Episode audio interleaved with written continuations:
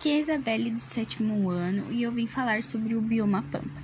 Está concentrado no sul do Rio Grande do Sul. O relevo desse bioma é quase plano com presença de colinas. O clima desse bioma é subtropical. Isso influencia significativamente as ca características da vegetação da região.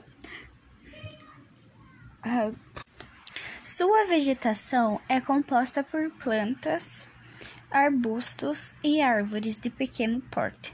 Os animais que podem ser encontrados nessa região são os veados, capivara e pequenos roedores.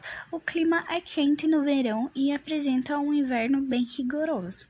Embora ele possua uma grande biodiversidade e diversos serviços ecossistêmicos importantes, tem sido bastante afetado pelas ações humanas. Nele pode ser encontrado em torno de 3 mil espécies de plantas. Estudos mostram que as mudanças climáticas podem afetar grave, gravemente esse bioma, destacando, por exemplo, a perda de muitas espécies. A perda da biodiversidade compromete, compromete os serviços ambientais prestados por essa vegetação. Políticas de preservação eficazes são essenciais para esse bioma tão diverso e tão importante. No Brasil, grande parte do pampa foi alterado, sendo substituído por lavouras de milho, arroz, soja e trigo. Muitas áreas já foram afetadas de tal modo que não podem mais ser utilizadas, pois apresentam baixas, baixas produtividades devido ao manejo insustentável ou estão degradadas devido ao sobrepastoreio.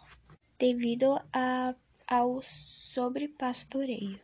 Essa biodiversidade é responsável por inúmeros serviços ecossistêmicos. Exemplo: estocagem de carbono, purificação das águas, controles de pragas agrícolas, controles da erosão do solo, reposição de sua fertilidade e também é importante destacar que grande parte do aquífero Guarani encontra-se no Pampa. Esse bioma não é restrito ao Brasil. Ele se estende pelo Uruguai, por algumas regiões do Paraguai e da Argentina. O termo pampa tem origem na língua quichua e significa planície, o que remete a uma das características desse bioma, que é o seu relevo. Nesse bioma, as chuvas são bem distribuídas por todo o ano. Sua temperatura média é de 18 graus.